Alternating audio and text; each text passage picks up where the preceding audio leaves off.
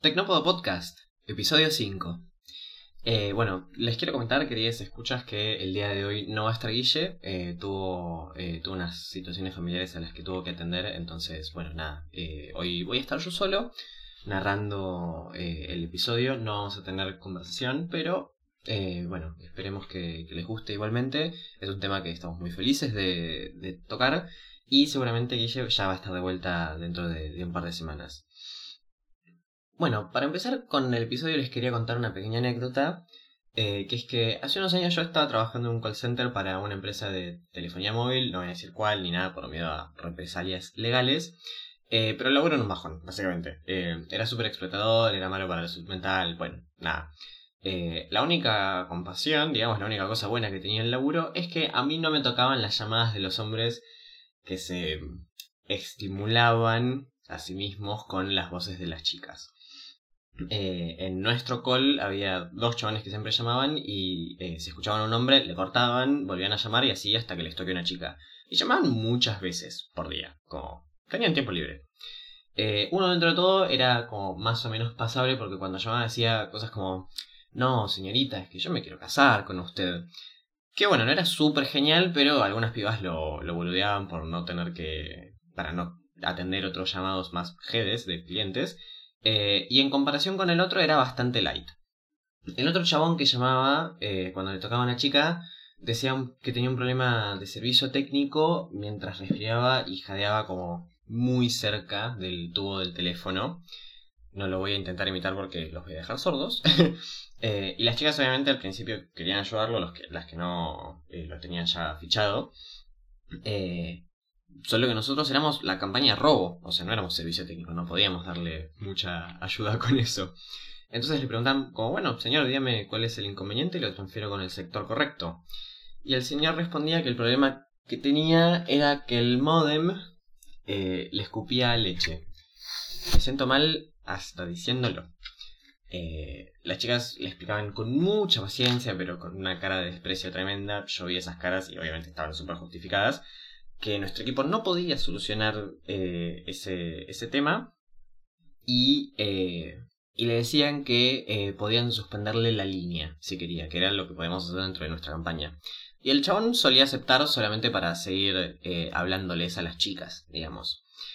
Em, qué imagen loca, ¿no? Como una cosa mezclada con algo tan orgánico, con una función corporal, como bueno, el modem me, me escupe leche, obviamente el modem era un eufemismo, un eufemismo bastante eh, pequeño, como bastante velando poco su parte corporal correspondiente. Eh, pero me pregunto si el chabón, eh, o sea, si se dramatizaba con la comparación de pensar que su aparato genital era algo como medio robótico, o si se excitaba con la situación de poder, o si por ahí era como escuchar una voz filtrada por un dispositivo, eh, como si eso tuviese un encanto particular que un cara a cara no, no tiene.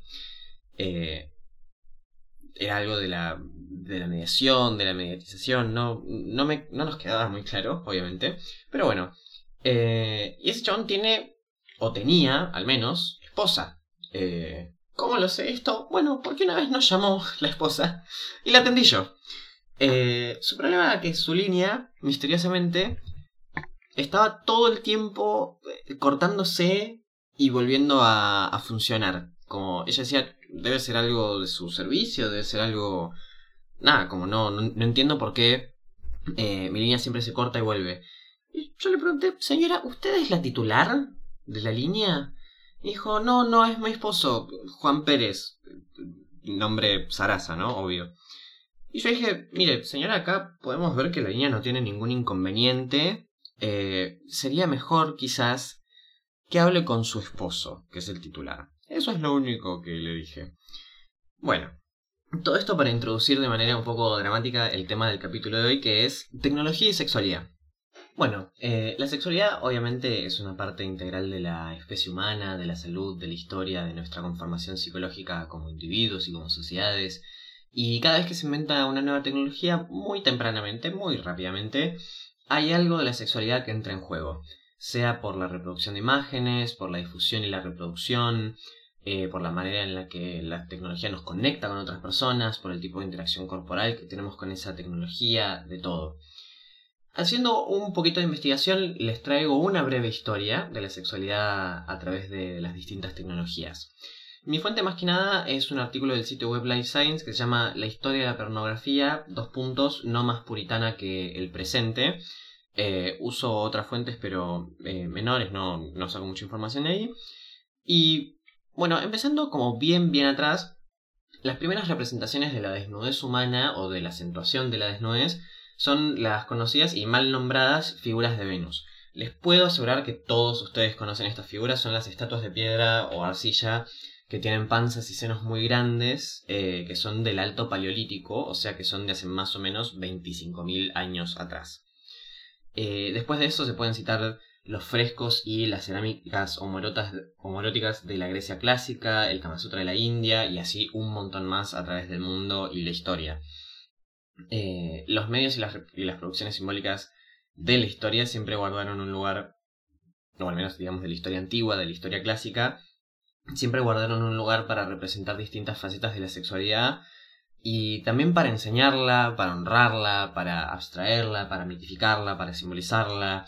A veces eran contextos religiosos o eran en contextos eh, de todo, había de todo. Cualquier operación comunicacional que se pueda realizar a través de un medio, es decir, de una tecnología eh, que permite la autonomía y la persistencia de un mensaje, eh, se concretó.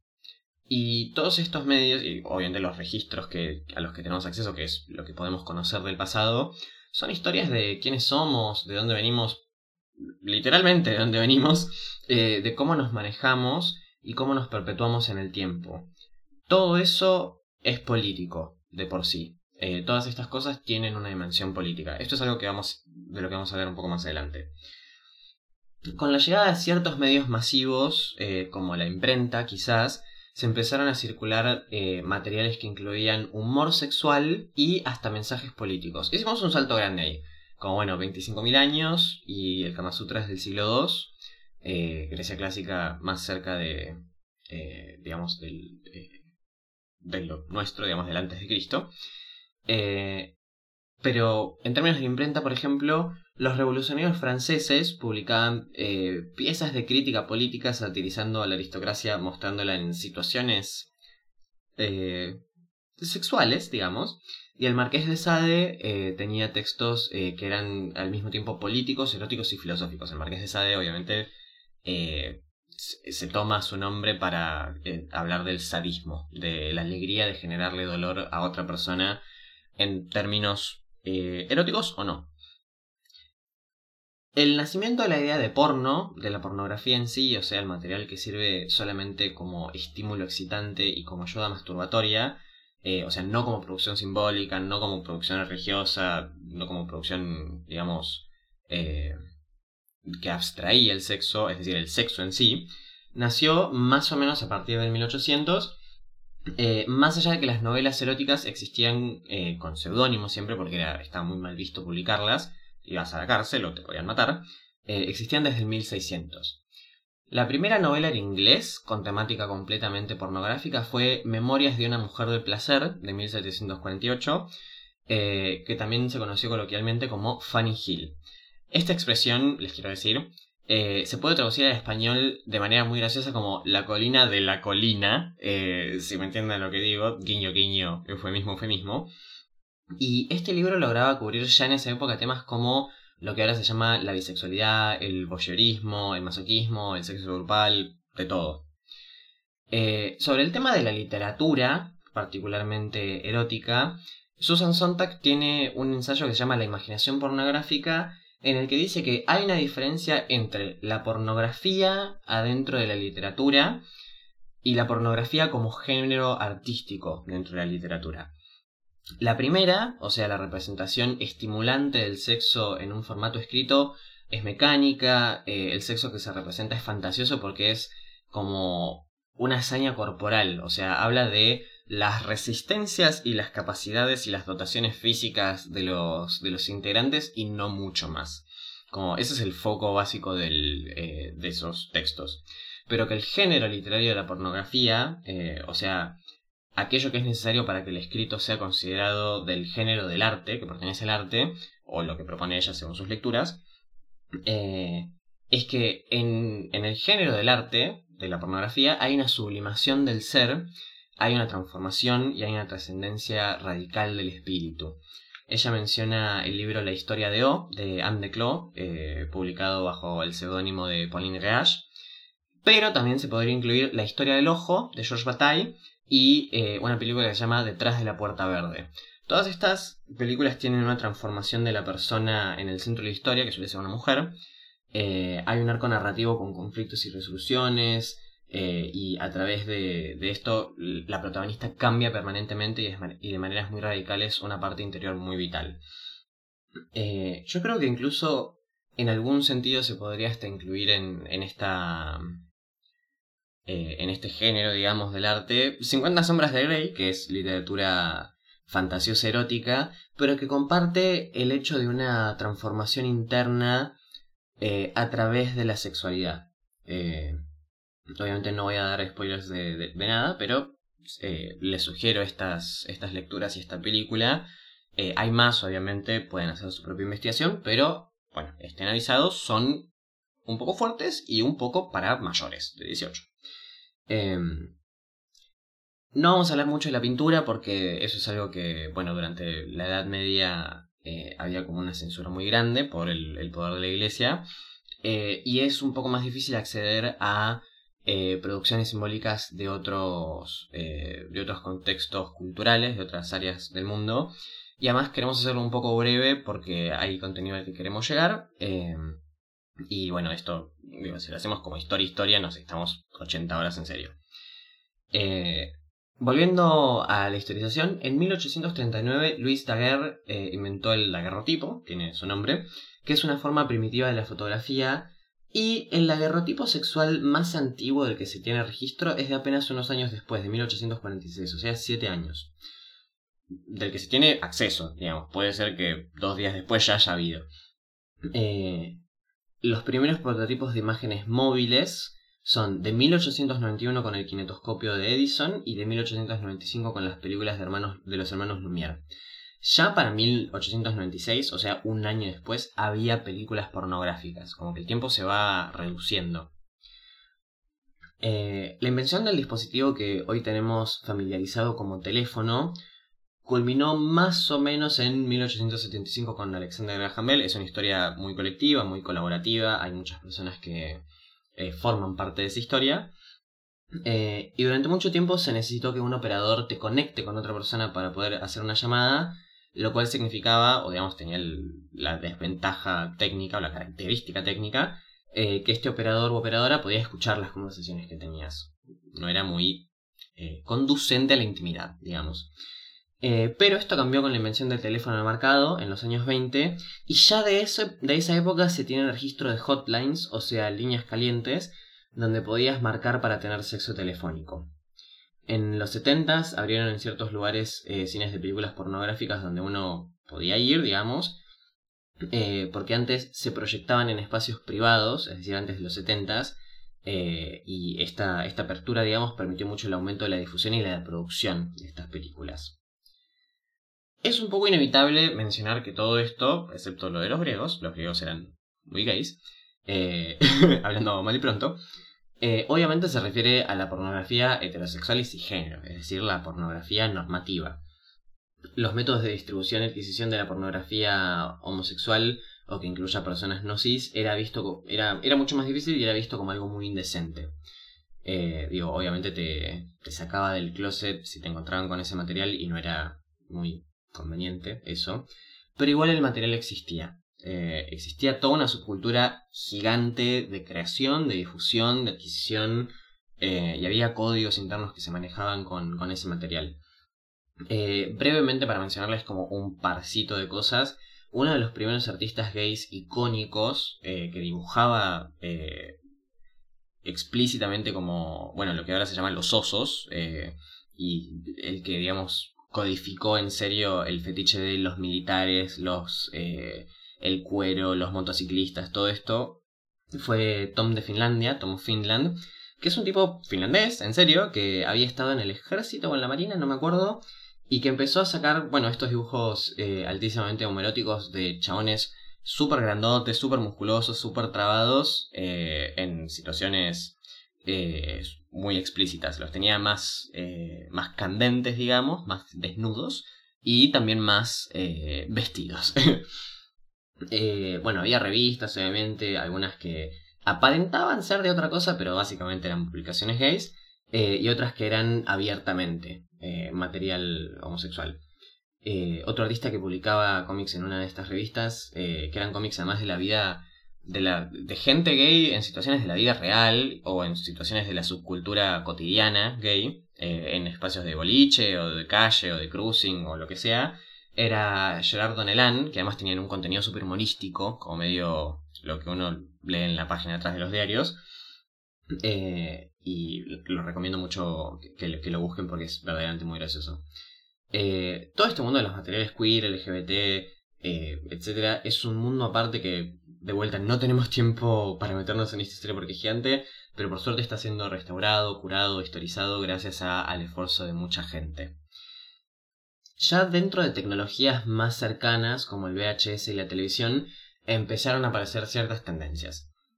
Por ejemplo, los estudios que antes hacían películas para cines empezaron a hacer películas para VHS, obviamente, lo que mucha gente prefería porque podía ser algo íntimo en vez de ser en un espacio más concurrido y porque les permitía rever los materiales, eh, tener una mayor elección y colección, les permitían, bueno, obviamente duplicarlos y retransmitirlos, como era, era otra cosa, eran más, eh, eran un poco más baratos eh, de comprar y de producir. Y además eran más portátiles, lo cual era... Eran todas ventajas, básicamente.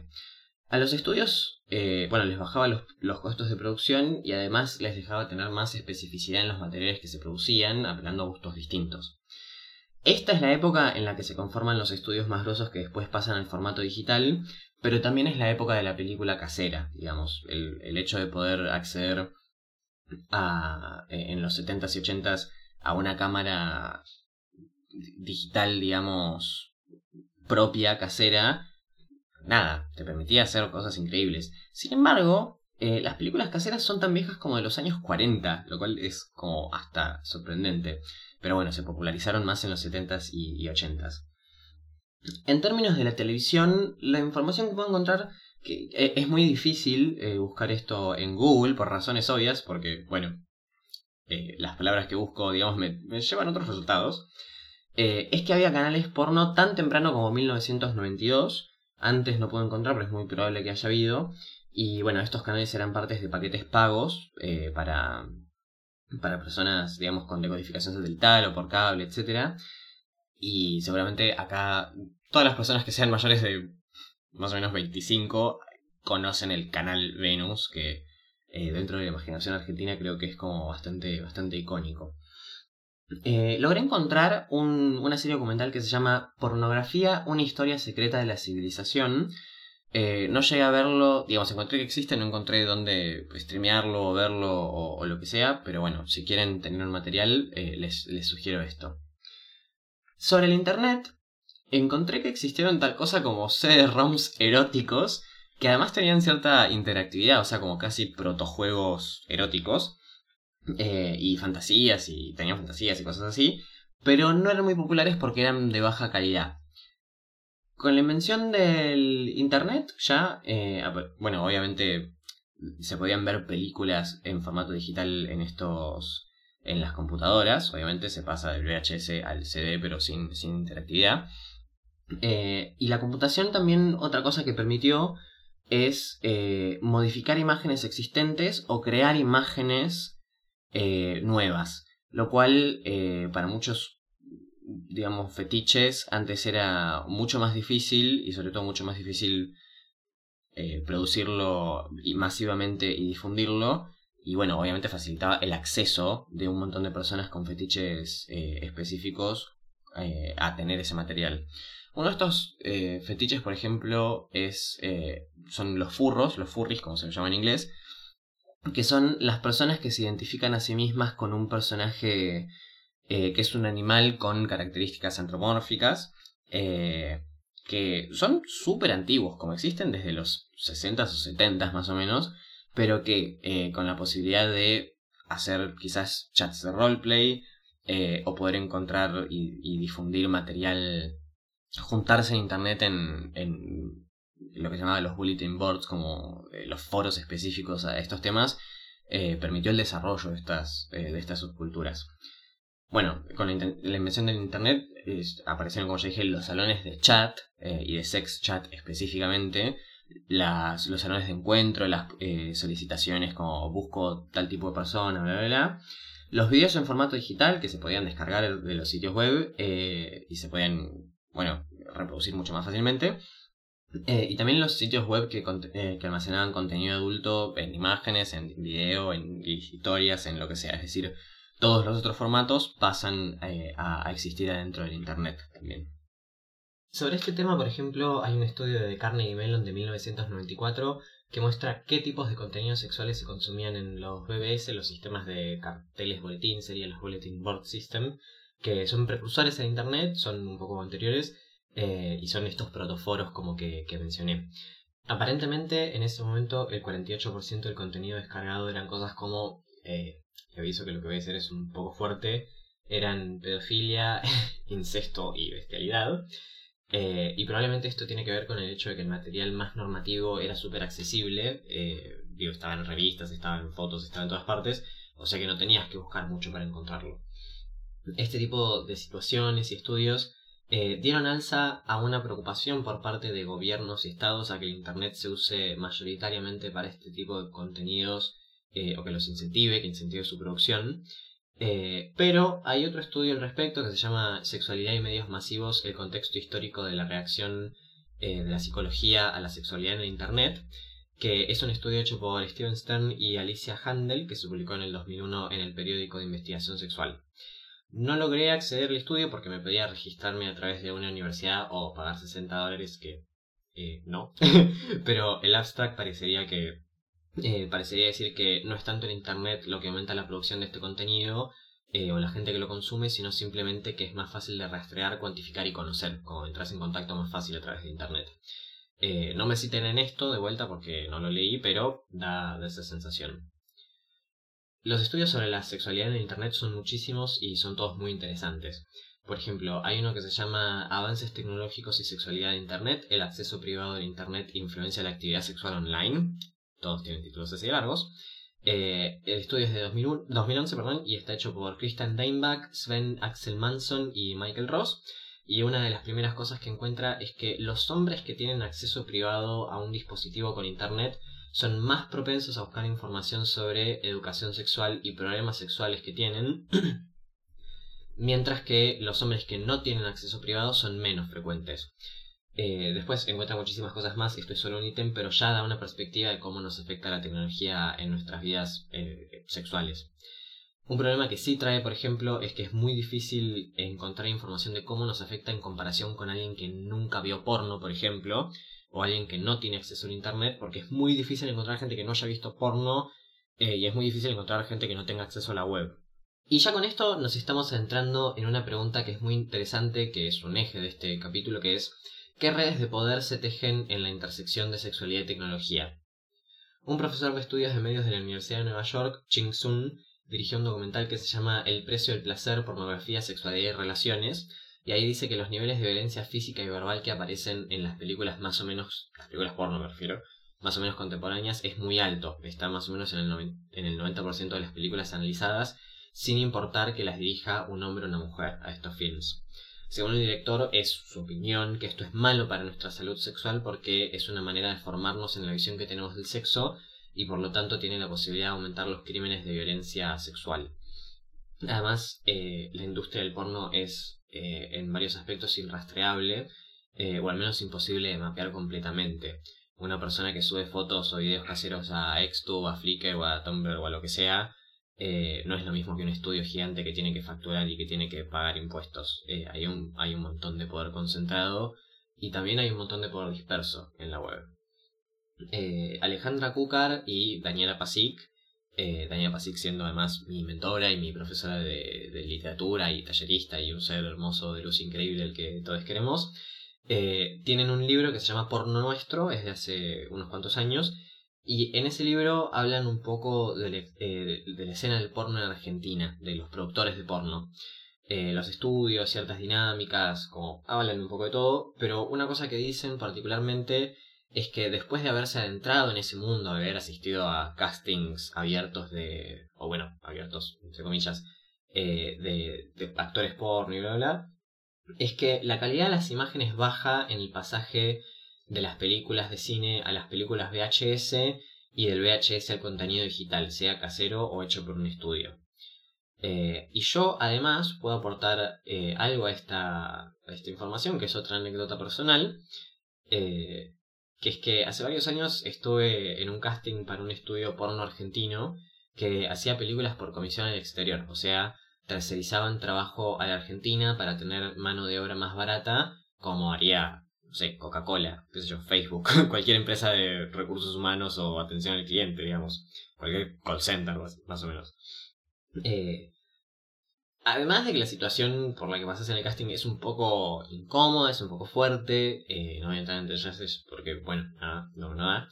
Eh, te pagaban dos mangos para que el estudio que compra los derechos de difusión de esa película gane un montonazo. Como, eh, no daba. Obviamente no, nunca terminé participando en ninguna filmación porque nada.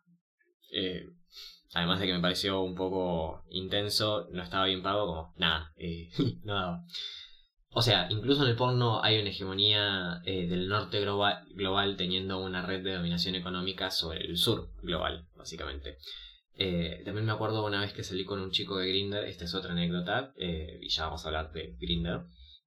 él me dijo que estaba pensando en ponerse una granja de sex camps, que básicamente lo que hace es contratar un montón de personas para que vayan a una casa que tiene muchos cuartos eh, y que todos los cuartos están separados, o sea, no, no te imaginas que hay otros cuartos, digamos, eh, y que tienen cámaras, computadoras con cámaras web y conexión a internet. Eh, entonces, lo que hacen las personas que van es se ponen a streamear contenido sexual por sitios como Cam4, por ejemplo, y en estos sitios, eh, vos cuando entras como usuario, digamos, podés pagar para que una persona te haga un show privado y podés dejar propina, podés pedir que la persona haga algo en particular por cierta cantidad de dinero. Eh, y el trato era que la persona que haga este contenido se llevaba una parte y la casa que ponía el espacio de infraestructura se llevaba otra parte de las ganancias. Eh, era trabajo sexual web. También está, por ejemplo, Cazador Checo, eh, Sech Hunter sería, eh, que es un estudio de... No sé si es un chabón... eh, a ver, no sé si es un estudio porque no es nada oficial, digamos, más que el nombre. eh, pero es, no sé si una o varias personas que van filmando por la calle en la República Checa o en otros países de, Europa del Este. Y cuando se encuentra por la calle a un chabón heterosexual que más o menos le parece eh, como buen objetivo, les ofrece guita para irse a alguna parte a coger. Eh, estas situaciones son posta. O sea, no, no es que son actuadas, no son un, actor pago que es gay pero que actúa ser heterosexual dentro de un, cuarto, sino que el chabón en serio va por la calle buscando eh, chabones heteros y les paga para que... es lo que se llama gay for pay, gay por el pago. Eh, y es un canal enorme, o sea, tiene, tiene cientos de videos, lleva años de años haciendo esto y nada, es como, es toda una avenida de, de ingresos. Eh, pero bueno, pensar en, en la pobreza quizás de, de Europa del Este y en este tipo de... Digo, como son personas que cuyas caras y, y cuerpos y eh, cuya representación se transmite por las redes muy fuertemente y no sé si están informados de, de esto. Eh, y digo, la persona que obtiene las visitas y como la, fama y el dinero es la persona que produce, no, no el otro. El otro se lleva una partecita nada más de, de, ese, de esa ganancia. Em, en los últimos años también apareció una tendencia nueva que es OnlyFans. Seguramente mucha gente que escuche este podcast lo conocerá. Es una plataforma que empezó como una manera de que un creador haga contenido pago para sus fans eh, y que estos puedan acceder al contenido por una cuota mensual. Inicialmente no empezó como algo apuntado al contenido porno, ni mucho menos, era completamente neutral, eh, pero eh, por, por sus términos de servicio y por su usabilidad y bla bla bla, terminó creciendo mucho, mucho, mucho, digo, terminó volviéndose casi sinónimo decir OnlyFans con decir porno eh, producido por personas random. Eh, no, es un, no es un Patreon, no es un cafecito, es básicamente decir porno. El creador de esta plataforma, el creador más grande de esta plataforma, eh, si no me equivoco, es un chico canadiense que, que se hace llamar eh, su, su, nombre de pantalla, digamos, usuario es Hakips. Y el chaval hace millones de dólares en serio, como no, no es broma, no, no es chiste, no es exageración. Eh, sin tener que pasar por ningún estudio, además. Esto me, me parece muy interesante porque tiene dos características. Eh, una que es que, bueno, esto, te salteas el estudio, eh, de manera que está bien, la plataforma se lleva un porcentaje, que es relativamente menor, me imagino, y que además no estás en contratación. Digo, no tenés obligaciones de un director, no tenés como. Tenés obligaciones de lo que la gente quiere ver y lo que la gente le gusta, que será tu trabajo analizar el mercado lo suficiente como para saberlo y hacer ese contenido y tener las cámaras y, todo esto para hacer este contenido. Eh, pero bueno, no, no es un estudio que en general tiene, digo, equipos de marketing, equipos de producción, directores, como toda una infraestructura y una estructura eh, institucional mucho más grande y mucho más fuerte. Es un poco la uberización del porno, creo yo, como eh, sos tu propio jefe. Y la otra característica es que convierte al actor o a la actriz, digamos, en una especie de influencer. O sea, vos tenés tu propia presencia en redes que manejas vos y tenés tu conexión con tus fans, tenés que agitar tu propio contenido por Twitter y por donde sea, porque no vas a salir por un estudio que tiene todos estos, estos bienes que, o estos medios, digamos, que, dije antes. Eh, y esto un poco lo que lleva también es que sean eh, colaboraciones como si fuese Pitbull haciendo una canción con Rihanna, más o menos, un featuring. Eh, de esta manera se cruzan bases de fans y se hace tráfico cruzado, como nada, es justamente llevar a la plataforma de uno al otro. Pero con el porno, eh, es, es, como muy interesante. Hace poco OnlyFans anunció que iba a prohibir todo el contenido pornográfico en su, en su plataforma porque sus inversores, digo, cuando la plataforma creció lo suficiente, empezaron a cotizar en bolsa y los inversores que tienen, eh, o, no sé si, cotizar en bolsa o si son inversores privados, pero digo, las personas que ahora son verdaderamente dueñas de OnlyFans, son bancos. Eh, y estos bancos no querían tener que pasar por la responsabilidad de tener que estar metidos en una inversión de una legalidad extraña, que quizás sea alto riesgo, con contenido que es un poco de justificar ante eh, entes estatales o ante el público, digamos, tenían el escrache de la opinión pública.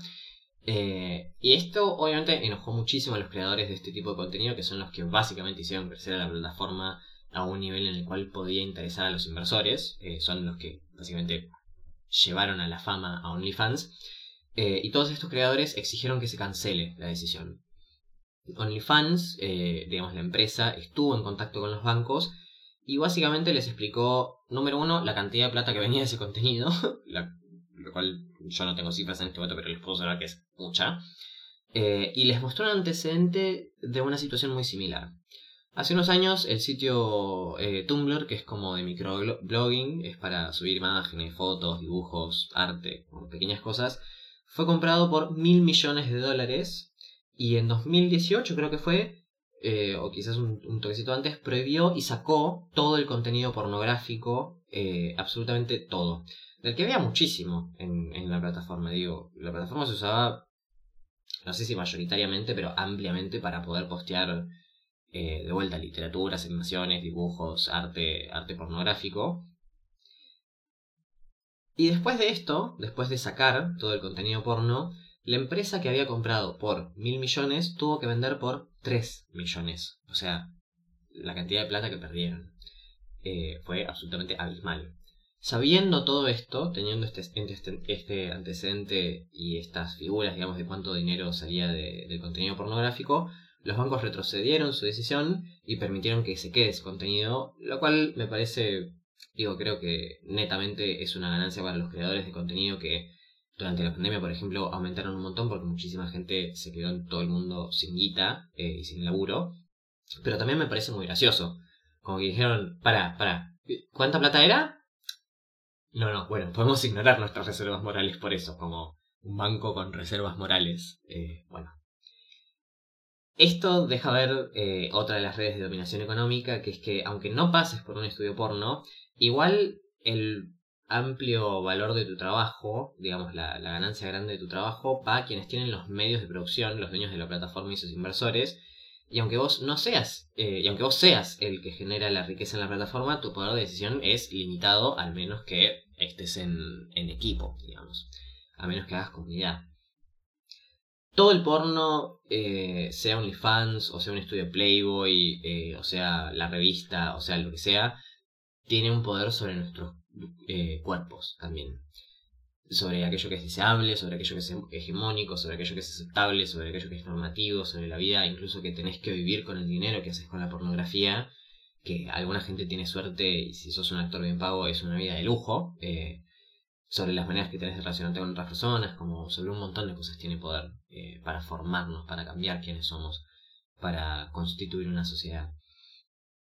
yo creo que en este caso es eh, es importante recordar que el porno es una imagen y las imágenes no salen de la naturaleza, no ocurren así como así naturalmente, eh, así como están. Las imágenes se hacen, las imágenes son productos artificiales. Incluso las cosas que parecen cámara oculta o los materiales donde se civiliza la cámara para que uno se olvide que eso es un producto hecho por gente con un propósito que es hacer dinero, eh, son cosas manufacturadas. Nos tenemos que acordar de esto no son realidades, son construcciones donde a veces puede ser difícil vernos reflejados culturalmente, étnicamente a veces, físicamente muchas veces. Digo, ¿cuáles son los cuerpos que vemos en, eh, en la pornografía, en las revistas, en la tele, en los medios, en las series, en, como en, los videos porno, en lo que sea? Eh, yo creo que en este sentido, bueno, cambió muchísimo desde las figuritas de Venus de hace 25.000 años, del Alto Paleolítico, que eran mujeres gordas en un contexto donde no existía la hegemonía física blanca heterosis normativa y donde su sexualidad, eh, digamos, era algo que se alzaba dentro de la sociedad, era algo que se elevaba y que se honraba.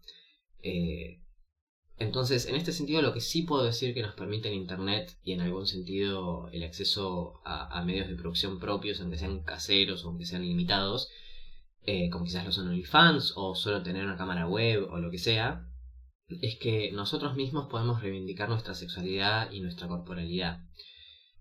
Pienso en Setita Negra, por ejemplo, que es uno de los canales de porno más grandes del país eh, y que es porno villero. Eh, es porno villero de un chico de color que se levanta a trabajadores, tacheros, etcétera, como chabones eh, mayormente heterosexuales y lo graba todo. graba el proceso de chamullo, lo que va, cómo va logrando sus encuentros, cómo va relacionándose él y cómo llega a, eh, a la instancia del encuentro sexual.